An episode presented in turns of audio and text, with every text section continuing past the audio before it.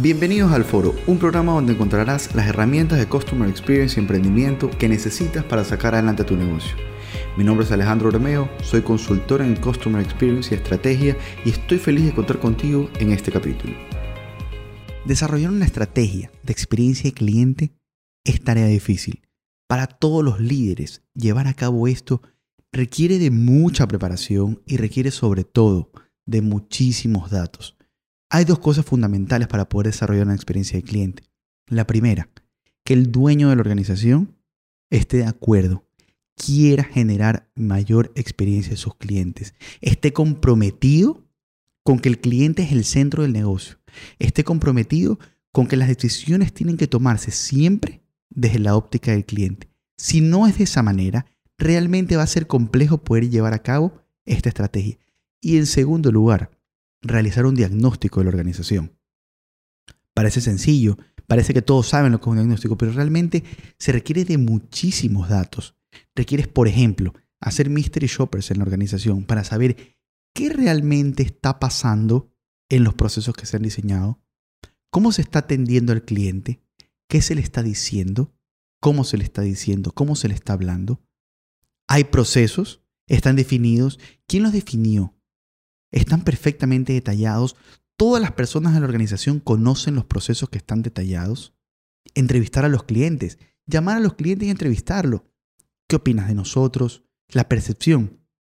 ¿Sientes que somos rápidos? ¿Crees que aportamos valor? ¿Te hacemos la vida más sencilla? Y muchos indicadores que podemos empezar a medir para realmente entender qué es lo que está pasando. Realmente entender si estamos listos.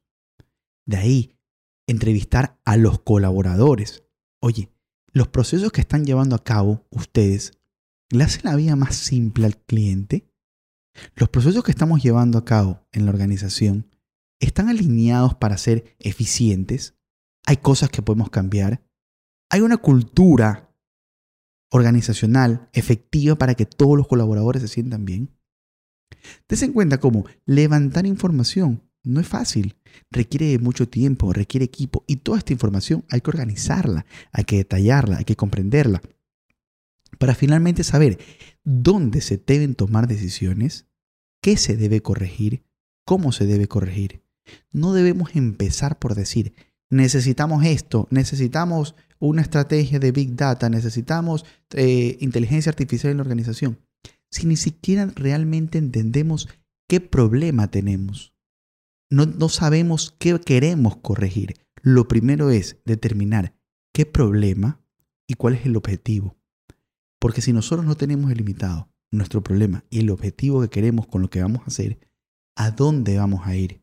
Entonces yo les invito, si ustedes quieren empezar a desarrollar una estrategia de experiencia de clientes en su organización, empiecen levantando información a todos los clientes, pregúntenle por qué hace las cosas, qué lo motiva a comprar, a qué le tiene miedo cuando consume, eh, averigüen más información, averigüen información sobre cuáles son sus competidores directos, qué hacen sus competidores directos, cómo lo hacen, sus competidores indirectos, ok, también cómo se comportan. Y aquí mucha gente confunde los competidores porque efectivamente hay una ciudad en Estados Unidos que abren restaurantes muy, muy, muy seguidos y todos cierran. ¿Qué es lo que pasa?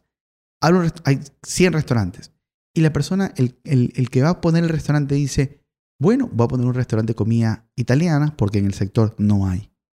Los competidores, digamos, de comida italiana no hay. Ok, eres el único comida italiana.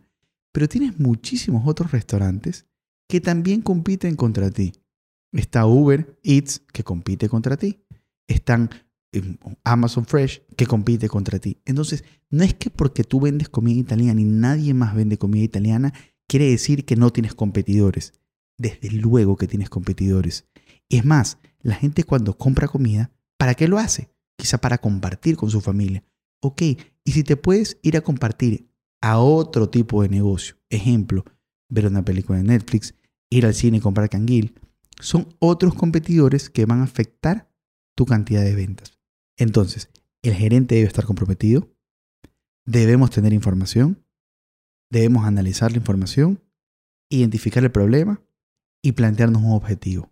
Señores, recuerden siempre, el cliente es el jefe de nuestro negocio. Y si no cuidamos al jefe, pronto no tendremos negocio.